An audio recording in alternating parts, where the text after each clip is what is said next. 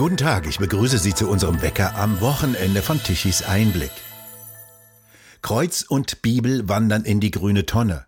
Eine deutsche Außenministerin ordnet an, den historischen Zentralgegenstand aus dem historischen Friedenssaal in der historischen Stadt des Westfälischen Friedens zu entfernen. Ausgerechnet im Friedenssaal des historischen Rathauses. Dort hatten sich auch einmal große Geister versammelt, vor 374 Jahren, als es darum ging, den Dreißigjährigen Krieg zu beenden. Der begann bekanntlich mit dem legendären Prager Fenstersturz. Jetzt beim sogenannten G7-Gipfel ist das 482 Jahre alte Ratskreuz verschwunden.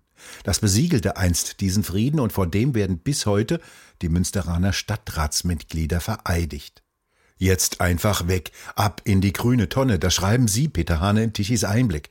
Sie sind gerade in Kalifornien. Das dauerte aber nicht lange, bis diese Nachricht aus Münster auch über den großen Teich gewandert ist. Was war denn Ihre erste spontane Reaktion? Naja, die kam von meinem Hotelmanager, bei dem ich gerade gegen 6 Uhr früh Kaffee holte. Der sagte, Trump hätte seinen Außenminister sofort abgezogen. Ein Zeichen, dass das hier in Amerika schon thematisiert wird. Er ist ein eingefleischter Liberaler, die Eltern aus Deutschland ausgewandert. Er sagte, jetzt wähle ich in der nächsten Woche erstmals die Republikaner. Wir wollen nicht so werden wie Deutschland. Das ist das, was ich hier immer wieder höre. Meine erste Reaktion, jetzt haben Sie den Verstand verloren. Das Kreuz als Zeichen des Friedens hier in Münster, meiner Heimat, des historischen westfälischen Friedens, dieses Symbol wegzuräumen, das zeugt von einer unfassbaren Bildungskatastrophe. Vor allem, wo das kein Teilnehmerland des Gipfels ja gefordert hatte. Doch wer Kobalt und Kobold verwechselt und von verstopften Stromleitungen spricht, tja, es sind eben Idioten, griechisch gesagt, also nicht Fachleute, die uns da regieren. Das überrascht mich alles nicht. Warum überrascht Sie das nicht? Denn es muss doch ein Stich in Ihr christliches Herz sein. Ja, das tut es auch. Aber es ist ja nicht neu, Holger Douglas. Herr Söder hatte als Wahlkampfknüller 2018 den Kreuzerlass. Er wollte überall Kreuze aufhängen. Nach der Wahl bedauerte er das. Es passe doch wohl nicht zu einem toleranten und liberalen Bayern. Dann doch lieber Regenbogen im Münchner Fußballstadion. Herr Laschet von der CDU ist Weltmeister im Eröffnen von Moscheen und Verharmlosen des Islams. Ja, und die christlichen Bischöfe, haben die nicht auf dem Jerusalemer Tempelberg vor dem Betreten der Moschee ihr Kreuz versteckt? Ja, da sind die Grünen, beziehungsweise diese ominöse Berliner Regenbogenkoalition, doch nur die logische Fortsetzung wenn CDU und CSU jetzt um die Wette kreischen nach dem Skandal von Münster, ist das doch pure Heuchelei. Nein, das ist für mich der Anfang vom Ende. Der Ausverkauf deutscher Kultur am Beispiel Münster, sehen Sie das so? Naja, solange es keinen nennenswerten Widerstand gibt, geht's jetzt in Lichtgeschwindigkeit bergab. Erst wurde Winnetou verboten, wir haben uns ja darüber ausführlich unterhalten, dann der Bibelvers auf dem Berliner Schloss und Tage später nun das Kreuz in Münster. Also unsere Hörer sollten noch mal meine Basler Ehrendoktorrede hier bei Tichys Einblick lesen oder mein brandneues Interview bei Reitschuster hören. Ich habe das alles vorhergesagt. Aber wer hört schon auf so einen alten reaktionären Knacker? Der große Europäer Otto von Habsburg hat mir vor 40 Jahren mal ins Mikrofon der Europawelle Saar gesagt, Europa gibt es entweder unter dem Kreuz oder gar nicht. Und hier in USA, in Silicon Valley, sagte mir gestern der Lieferant für die Software auch des deutschen BND. Herr Hane, in zehn Jahren sind Sie ein islamisches Land. Und das unter Mithilfe der Kirchen und auch der C-Parteien. Da kann ich nur sagen, gute Nacht Marie oder natürlich gute Nacht Holger. Vielen Dank für das Gespräch, lieber Peter Hane. Dann feiern Sie erst einmal Ihren Geburtstag am 9. November in den USA die vor grünem Gewäsch einigermaßen sicher sind. Und wir hören uns noch zu den Midterms, den wichtigen Wahlen in Amerika am kommenden Dienstag. Ja, herzlichen Dank und tschüss nach Deutschland. Zweimal in den vergangenen Tagen der Versuch rot-grüner Außenpolitik in Münster grandios gescheitert und in Peking Kanzler Scholz flog bekanntlich währenddessen nach Peking für einen Elf-Stunden-Besuch bei dem neuen alten Staatspräsidenten Xi Jinping. Thomas Spahn in Hamburg, warum denn nur so kurz? Lohnt der Aufwand denn? Ich würde die Frage anders stellen wollen. Die Chinesen haben ihren Parteivorsitzenden und Staatspräsidenten und auch sonst Oberbefehlshaber, was er alles ist, jetzt quasi zum Diktator auf Lebenszeit gewählt. Das mag für uns in Deutschland noch nicht relevant sein als Fakt an sich. Tatsache ist aber, dass wir dieses Land, was ja bis vor 50 Jahren noch wirklich auf der Stufe eines, eines äh, Entwicklungslandes sich bewegte, mit unserer Wirtschaft, mit unserem Geld, mit unseren Patenten seit den 90er Jahren massiv aufgerüstet haben. Wir haben das alles dahin getragen. Unsere Unternehmen sind nach China gepilgert, also in die Volksrepublik, weil angeblich dort großer Markt und billige Arbeitskräfte und so weiter und so fort. Manche haben sich denn gewundert, dass äh, Stielkettensägen als Schrott zurückkamen und auch gar nicht von Stiel waren, aber es drauf stand. Naja, das sind eben die Probleme, wenn man mit einem kommunistischen System zu tun hat. Da gelten die Regeln nicht, die bei uns äh, in vielen Jahrhunderten so langsam entstanden sind. Tatsache aber ist, dass China heute, die Volksrepublik, einer der wichtigsten, wenn nicht der wichtigste Handelspartner der Bundesrepublik Deutschland überhaupt ist. Und da kann es sicherlich nicht von Schaden sein, dass der Bundeskanzler dann mal kurz vorbei fährt, das Händchen schüttelt, zur Dauerwahl gratuliert und wieder zurückfährt. Schließlich wollen Kontakte gepflegt sein. Das Problem bei diesem Kurzausflug unseres äh, Bundeskanzlers ist nur, ich habe den Eindruck, dass Olaf überhaupt keinen Plan hat, was er eigentlich in China will, was er mit China will und wo es mit China hingehen soll. Und das ist das eigentliche Problem dabei. Hätte er irgendeine Agenda, irgendeine Vorstellung davon, wie man mit diesem Partner, das ist er leider, äh, in der Zukunft umgehen kann, weil man nicht auf ihn verzichten kann. Wenn wir morgen die Beziehung zu China abdrehen, bricht bei uns hier das, der gesamte äh, Wirtschaftskreislauf zusammen. Und wenn Sie alle Waren, die made in China sind, äh, über Nacht wegzaubern würden aus unseren Haushalten, bliebe nicht mehr viel übrig. Ja, und das sind die Probleme, vor denen wir stehen. Deswegen vom Grundsatz her die Reise ja. Die Grundsatzkritik dagegen halte ich auch für überzogen. Aber es wäre schon wünschenswert und sinnvoll gewesen, dass vielleicht dieser Bundeskanzler auch im Vorfeld mal den Menschen erklärt hätte, wie er sich eigentlich den künftigen Umgang mit China vorstellt. Offensichtlich hat er da keine Vorstellung. Und insofern ist das eben eine sehr ambivalente Geschichte. Mit dem Regierungsflieger saßen ja Vertreter der deutschen Wirtschaft, unter anderem von BASF, BMW und der Deutschen Bank, Wirtschaftskapitäne hat man das zu früher gesagt. Lohnt für die denn der Aufwand? Was kommt dabei heraus? Ich bin in den 90er Jahren selbst äh, mit solchen Wirtschaftsdelegationen unterwegs gewesen, damals nach Russland. Da geht es auch erstmal um die Kontaktpflege oder die Herstellung von Kontakten, wenn man sich noch nicht kennt.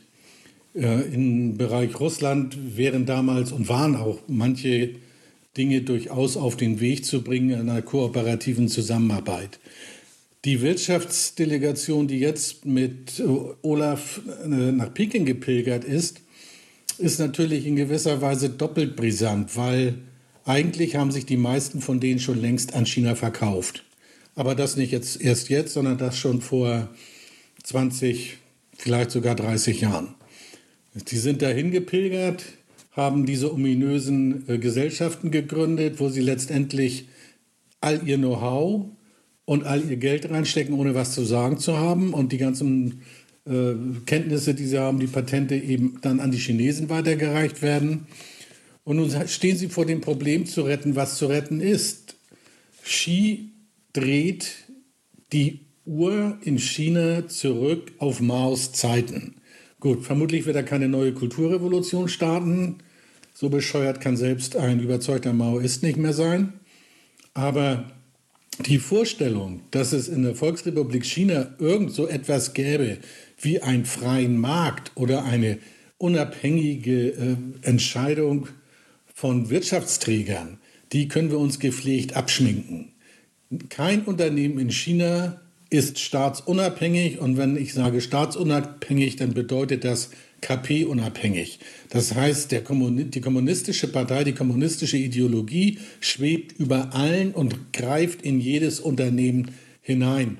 Und es ist für China dabei völlig egal, ob in diesem Unternehmen zufällig auch noch ein paar Westeuropäer sitzen oder ob da nur Chinesen drin sitzen, weil die KP hat den Daumen oben drauf. So, wenn unsere Wirtschaftsköpfe da jetzt hinpilgern, geht es maßgeblich doch um die Frage für die, wie geht das eigentlich mit uns weiter? Haben wir noch die Chance, auf diesem Markt künftig Geld abzuschöpfen? Oder könnte es vielleicht sogar passieren, dass China über Nacht feststellt, ach, das mit der Marktwirtschaft ist sowieso alles Schwachsinn. Jetzt lass uns das mal richtig wieder nach kommunistischem Grundprinzip fahren. Jetzt verstaatlichen wir auch noch die äh, Prozente, die die Westeuropäer halten und dann sind das reine Staatsunternehmen. Was will VW denn machen, wenn die chinesische äh, Führung morgen beschließt, dass die VW-Werke in, in der Volksrepublik alle Staatseigentum sind und künftig nur noch von Parteifunktionären gelenkt werden? Die kriegen nichts raus, die können nichts zurückholen, ihre Patente haben sie schon verschenkt und gebraucht werden sie eigentlich auch nicht mehr, weil die Chinesen können, äh, kopieren können sie gut. Und sie können im Prinzip morgen alles, die gesamte Palette von VW auch in China herstellen, ohne dass ein einziger Deutscher noch dabei ist. So, also geht es darum, zu retten, was zu retten ist, eine äh, äh, Atmosphäre aufzubauen, eine Mine zum bösen Spiel zu machen, um nicht übermorgen als der Depp vor der Tür zu stehen. Deswegen pilgern die dahin. Nachvollziehbar. Ja, viele deutsche Autohersteller haben ja schon große äh, Fabriken und sogar auch Entwicklungszentren, wie zum Beispiel Mercedes-Benz in China. Wie gefährlich ist es denn, wenn sich die Gewichte derart stark nach Fernost verschieben? Also erstens, nur mal um bei dem Verbrenner zu bleiben, selbstverständlich wird es auch nach 2035 noch Verbrenner geben. Und ich, in, in, Japan zum Beispiel sind da sehr innovative Leute unterwegs mit ausgesprochen guten Motoren, ja, die ständig weiterentwickelt, ständig emissionsärmer werden. Äh, die Chinesen werden auch künftig noch mit Verbrennern fahren, die sehr emissionsarm sind. Und wenn Sie nach Afrika oder Südamerika gucken, äh, stellen Sie sich mal die Frage, wie Sie diese Kontinente mit äh, E-Tankstellen versehen wollen.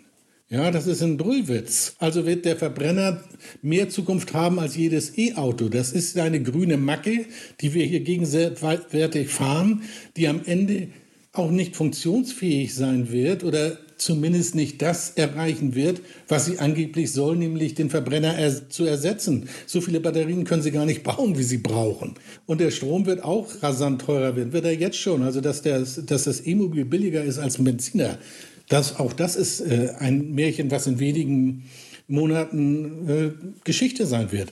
So viel erstmal dazu. Dann die Frage, was, machen, was macht Mercedes in Peking oder wo sie sitzen? Ja, das ist eine gute Frage. Selbstverständlich. Und wenn ich mir die bundesdeutsche Industriepolitik anschaue, würde ich mir, wenn ich in, in äh, Stuttgart oder in München oder auch in Wolfsburg sitze, Ganz abgesehen davon, vielleicht auch in Gelsenkirchen oder Ludwigshafen, würde ich mir schon die Frage stellen, willst du es dir eigentlich weiter antun, in dieser grünsozialistischen Republik der Depp einer durchgeknallten Politik zu sein? Oder suchst du dir nicht lieber ein Land, wo du deine unternehmerische Freiheit hast und sinnvoll das tun kannst, was du tun kannst, was du über Jahrzehnte äh, getan hast, was du entwickelt hast und was Sinn macht. Ich kann es mittlerweile keinem im Deutschland angesiedelten Unternehmen mehr verdenken, wenn es die Flucht ergreift und sagt, ich schließe meine Pforten. Hier auf die Arbeitnehmer kann ich leider keine Rücksicht mehr nehmen. Diejenigen, die für mich unverzichtbar sind, lade ich ein mitzukommen. Die anderen darf denn der Sozialstaat finanzieren kann ich keinen mehr übernehmen bei dieser Anti-Industriepolitik, die wir hier in Deutschland erleben. Dafür aber in die Volksrepublik zu marschieren, das ist echt ein Treppenwitz. Da bleibt nämlich genau das, was ich eben schon sagte. Da mögen die Jungs aus Stuttgart eine wunderbare Infrastruktur haben und mögen in der Lage sein, aus der Volksrepublik ihre gesamten Weltgeschäfte perfekt zu managen. Und morgen fällt es Xi oder einem Nachfolger von ihm ein, dass äh, das ja eigentlich doch ein kapitalistisches Unternehmen ist und dass man das gerne verstaatlicht haben möchte. Was will dann Mercedes tun? Wie gesagt, das, was sie da gebaut haben, kriegen sie nicht wieder raus. Das können sie nicht auf ein Schiff laden oder auf einen Anhänger. Und die Patente sind da, das Know-how ist da. Alles, was dort ist, ist ja der nächste Witz bei der Geschichte. Glaubt ernsthaft jemand, dass ein Unternehmen, das in der Volksrepublik China einen Haupt- oder auch nur einen wichtigen Sitz hat, seine Betriebsinterner vor der KP retten kann? Das ist doch lächerlich. Ja, die sind doch viel zu pfiffig, als dass sie nicht jeden Prozess, der dort intern im Digitalen abläuft, mitgucken können. Das schaffen die ja sogar bei uns in der Bundesrepublik. Ja, und in China gibt es niemanden, der was dagegen tut. Also allen Ernstes, wer als deutsches Unternehmen Deutschland verlassen will, kann ich nachvollziehen. Wenn nach China geht, ist ein Idiot. China verfügt ja auch über die wesentlichen Rohstoffe für Batterien, für Elektroautos. Wie gefährlich ist denn diese einseitige Abhängigkeit? Ja, das ist wie mit jedem Rohstoff. Schauen wir mal, wir müssen ja gar nicht so weit gucken. Gucken wir nach Moskau wo wir uns abhängig gemacht haben vom dortigen Erdgas, weil das unter der kommunistischen Partei in Moskau immer zuverlässig lief. Man hätte es ahnen können, dass es unter einem, einem Neonapoleoniden wie Putin eben nicht unbedingt so laufen würde. Und so ist es ja nun auch gekommen. Die gleichen Abhängigkeiten bestehen gegenüber den Chinesen. Wenn die irgendwann beschließen, den Hahn zuzudrehen, weil sie Europa oder Deutschland nicht mehr brauchen, dann werden sie das tun. Im Moment brauchen sie Europa und Deutschland noch als Absatzmärkte und als äh, Innovationsgeber, weil Chinesen sind nicht innovativ, sie sind eben perfekte Kopisten. Das mag sich irgendwann ändern. Abhängigkeiten sind immer äh, schlecht. Es ist vielleicht auch das Einzige, was man an der Politik äh, unserer Frau Außenminister im Moment ein wenig loben kann. Dieser Versuch in den Ex-Sowjetrepubliken in Zentralasien äh, einen, einen möglichen Partner zu finden, mit dem man dann auch über Rohstoffe und über Austausch arbeiten kann. In diesen Ländern, auch in der Mongolei, äh, da gibt es eine Menge Rohstoffe, die sind weitgehend noch überhaupt nicht mal ansatzweise in der Förderung. Das ist sicherlich ein Punkt, wo die Bundesrepublik, wenn sie halbwegs pfiffig ist, aktiv werden kann. Wir müssen aber auch wissen, auf all diese Rohstoffe hat auch China sein Auge geworfen. Das heißt, da befinden wir uns in unmittelbarer Konkurrenz zu Peking. Und das ist näher dran. Uns unabhängig zu machen äh, von China in diesen Rohstoffen dürfte sehr schwer werden. Umso mehr, wenn alle Welt meint, dass wir nun mit Riesenbatterien nur noch arbeiten müssen, um da den, den äh, Sonne- und Windstrom zwischenzulagern. Wir begeben uns von der einen Abhängigkeit in die nächste. Ob nun die Moskauer Abhängigkeit oder die Pekinger Abhängigkeit am Ende besser ist, wird die Geschichte zeigen. Ich würde keiner von beiden trauen. Und insofern würde ich auch unserer äh, Politik sehr dringend empfehlen, mal in ganz andere Re Regionen zu gucken, äh, wo zum Beispiel die Volksrepublik China längst aktiv ist, nämlich Afrika beispielsweise. Was ist mit Südamerika? Auch dort gibt es Lithium und ähnliche Dinge. Das sind aber Regionen, wo unsere Politik bislang, also ich habe immer den Eindruck, wenn überhaupt, dann sind sie immer rüber weggejettet. Und das war's und haben unten irgendwie zwei Brunnen gebaut. Ja, oder wie jetzt in Mali ein paar Soldaten abgestellt, die nicht wissen, was sie da unten sollen. Und äh, zwischen Skorpionen und Schlangen in der Nase bohren. Also da wäre mal eine wirklich offensive Politik, eine vernünftige Politik, eine Politik, an den Deutschen, die an den deutschen Interessen auch orientiert ist, angebracht. Xi Jinping hat nun Olaf Scholz sehr freundlich gegenüber mitgeteilt, China wolle den Handel und die gegenseitigen Verhältnisse ausbauen. Wie wichtig aus Sicht Chinas ist denn der Handel mit Deutschland? Gegenwärtig ist es so, dass der Außenhandel der äh, Volksrepublik selbstverständlich in Europa und da wiederum in Deutschland ein ganz wichtiges Standbein hat. Die Chinesen haben nach ihrer Non-Covid-Politik das Problem, ihre Wirtschaft überhaupt erst wieder in Schwung zu bringen. Und dafür sind die Absatzmärkte in Europa maßgeblich.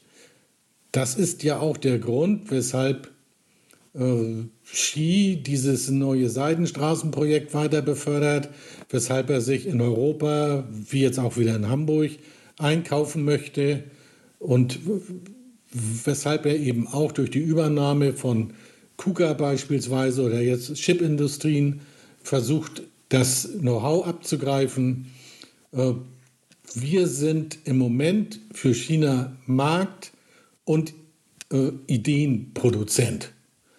Das wird auch eine ganze Zeit lang noch so bleiben und vermutlich wird die chinesische Führung auch davon ausgehen, dass eine solche Partnerschaft längerfristig anzusetzen ist. Es ist ja schon ganz interessant, dass äh, Xi Jinping jetzt ähnlich wie auch gegenüber den USA, wir hatten kürzlich darüber gesprochen, eine ähnliche, äh, wie soll man das sagen, eine ähnliche äh, Aufforderung auch an Europa und Deutschland geschickt hat nach dem Motto, äh, lasst uns auf der Basis dessen, was uns eint, zusammenarbeiten und den Rest blenden wir mal aus.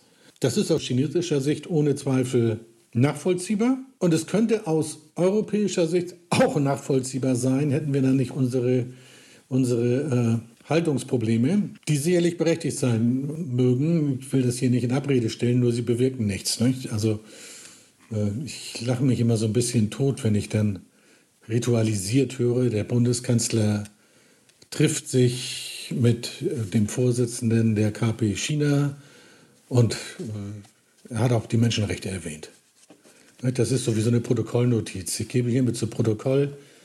Ich habe bei meinen Gesprächen mit Xi einmal das Wort Menschenrechte erwähnt. Die Gegenseite hat es zur Kenntnis genommen. Das Thema ist durch. Weil das interessiert die nicht. Das juckt die nicht. Ja, und bei uns wird daran alles aufgehängt. Also. Xi Jinping hat das milde weggelächelt, ja. Ja, natürlich. Er weiß, das gehört zum Ritual. Das ist so, wie andere Leute sagen, hallo, wie geht es dir? Interessiert ja die meisten dann auch nicht wirklich. Äh, und so ist es, wenn dann ein deutscher Bundeskanzler nach Peking fährt und sagt, hey, hallo, Menschenrechte. Ja, dann sagt die Gegenseite einmal kurz, okay, habe ich gehört, ist aber unsere Angelegenheit. Dann sagt dann der Bundeskanzler vielleicht noch kurz, naja, sehe ich anders, weil es international Sagt China, okay, haben wir unterschiedliche Positionen, macht nichts, jetzt lass uns über das Geschäft reden. Und dann wird über das Geschäft geredet. Also wir, wir kommen auch nicht voran, ganz ernsthaft. Wir kommen auch nicht voran mit dieser, mit dieser äh, äh, ideologischen Verbohrtheit, mit der die Grünen da im Moment gerade agieren.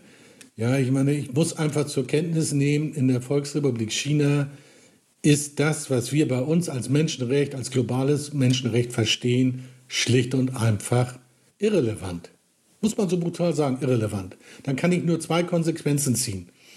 Entweder ich nehme das zur Kenntnis und versuche ganz, ganz langsam über viele Jahre, vielleicht über viele Generationen, das zu ändern. Oder ich breche jeglichen Kontakt ab und sage, wer nicht mein Menschenrechtsverständnis teilt, mit dem will ich nichts zu tun haben. Mal abgesehen davon, dass man dadurch auch nichts verbessert in dieser Frage äh, könnten wir uns das in Sachen China überhaupt nicht leisten. Und das wissen die Chinesen, deswegen können sie das weglächeln. Und wenn das zu laut hier ge äh, gerufen wird, dann werden sie auch mal ein bisschen zickig und äh, weisen ein bisschen lauter darauf hin, äh, wie ihre Position ist. Australien hat das gerade im vergangenen, äh, in den vergangenen Jahren mal durchexerziert und da wurde sehr schnell deutlich, wie zickig äh, dann die, die Chinesen werden können und auch wie aggressiv. Ja, also wenn das nicht so läuft, wie man sich das in Peking vorstellt, das ist so wie mit so, mit so, mit so ein bisschen, mit so einem kleinen, so einem Straßenköter, wissen Sie? Man lässt ihn ein bisschen kläffen, äh, schmeißt ihm ein kleines Knöchelchen hin und dann ist er ruhig. Und so sehen die Chinesen das auch, wenn dann ein, ein Olaf aus Deutschland vorbeikommt und sagt, das mit den Uiguren finde ich aber irgendwie nicht so gut. Ja, ja, es hat ein bisschen gekläfft und jetzt sprechen wir über die Wirtschaft und gucken mal, womit wir ihn ruhig stellen. Das ist es. Nichts anderes läuft da. Und der Rest ist hier alles nur Showtanzen und äh, Gewissen beruhigen. Aber mit Gewissensberuhigung mache ich keine Politik. Das ist alles nur dummes Zeug. Das ist was für ein Kindergarten. Olaf Scholz wollte ja auch Xi Jinping näher bringen, sich bei seinem Nachbarn in Moskau dafür einzusetzen, dass Präsident Putin den Krieg in der Ukraine beendet. Wie realistisch ist denn ein solches Begehr? Ja, das ist auch, das ist irgendwie niedlich. Also offensichtlich hat, er, hat äh, Scholz oder diejenigen, die ihn da jetzt auffordern, überhaupt nicht mitgekriegt, was da in den vergangenen Wochen so gelaufen ist. Xi hat in Samarkand seinem russischen Kollegen sehr unmissverständlich deutlich gemacht, dass das, was da in der Ukraine abgeht, so wie es abgeht, nicht im chinesischen Interesse ist. China hätte akzeptiert, so wie Putin das offensichtlich Anfang des Jahres da vermittelt hatte, als es um die Frage äh, Olympia ging oder was das da war oder Winterspiele, ähm, da hat er ihnen gesagt, pass auf, wir marschieren da ein, das ist, das ist altes russisches Gebiet, dieses Land müssen wir zurückholen und das Ganze ist nach einem Monat gegessen. Dann habe ich dann eine, eine russische Regierung sitzen und dann werden wir das irgendwie angliedern, so Stück für Stück und dann ist Ruhe.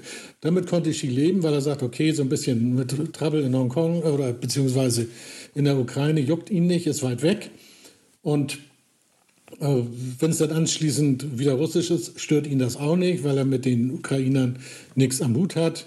Und wenn es nebenbei noch ein bisschen die Amerikaner ärgert, ist das auch in Ordnung. Aber diese Sache zieht sich jetzt bereits über ein halbes Jahr und nicht so, wie Moskau sich das gedacht hat. Und damit ist China selbstverständlich nicht glücklich, weil es die internationalen Handelsbeziehungen äh, belastet, weil diese ganzen Verwerfungen mit der Energiepolitik, mit den Energiekosten selbstverständlich auch China wehtun. Auch wenn China im Moment aus Moskau Energien kostengünstig bekommen kann, weil Putin muss ja sein Erdgas irgendwo loswerden, soweit er das dann auch nach China pumpen kann, weil da fehlen noch die Pipelines, äh, gibt, gibt es dann halt billig an China ab, damit das los ist, das Zeug, weil sonst muss er es in die Luft blasen, was dann auch wieder sehr klimaförderlich ist. Äh, aber trotzdem kann China daran kein Interesse haben, weil es die internationalen Handelsbeziehungen stört. Und das, die sind für äh, Peking wichtiger als die Frage, ob in Moskau ein durchgeknallter Putin sich die Ukraine zurückholt oder nicht. Das interessiert dort keinen. Deswegen hat Xi in Samarkand seinem Kollegen Putin unmissverständlich deutlich gemacht, pass auf Junge, finde einen Weg, wie du dieses Ding schnellstmöglich beendest. Ja, sieh zu, dass du irgendeinen Weg findest, damit da wieder Ruhe ist, weil es stört unsere internationalen Handelsbeziehungen. Und, der, und Xi war ja nicht der Einzige. Der Modi aus Indien hat es genauso deutlich gesagt. Ähm, und was ist passiert? Hat das Putin in irgendeiner Form beeindruckt? Nein, er hat angefangen mit diesem Terrorkrieg gegen die Bevölkerung. Ja, mit diesem Genozid äh, äh der Vernichtung der ukrainischen äh, Bewohner. So, glauben Sie dann im Ernst, dass Xi das alles nicht mitkriegt und dass er das toll findet? Nein, nur wird er es sicherlich nicht offen sagen.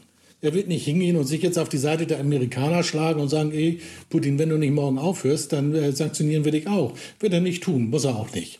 Ja, aber äh, unterm Strich sind die Chinesen zutiefst unglücklich über das, was Moskau da macht. Und Moskau hat aus China auch keine Hilfe zu erwarten in dieser Frage, weil äh, die Chinesen sind keine Idioten. Sie sehen, dass Moskau sich völlig verrannt hat. Sie sehen, dass die russische Armee nicht mal, nicht mal ein Zehntel von dem äh, äh, hält, was man sich ursprünglich von ihr versprochen hat.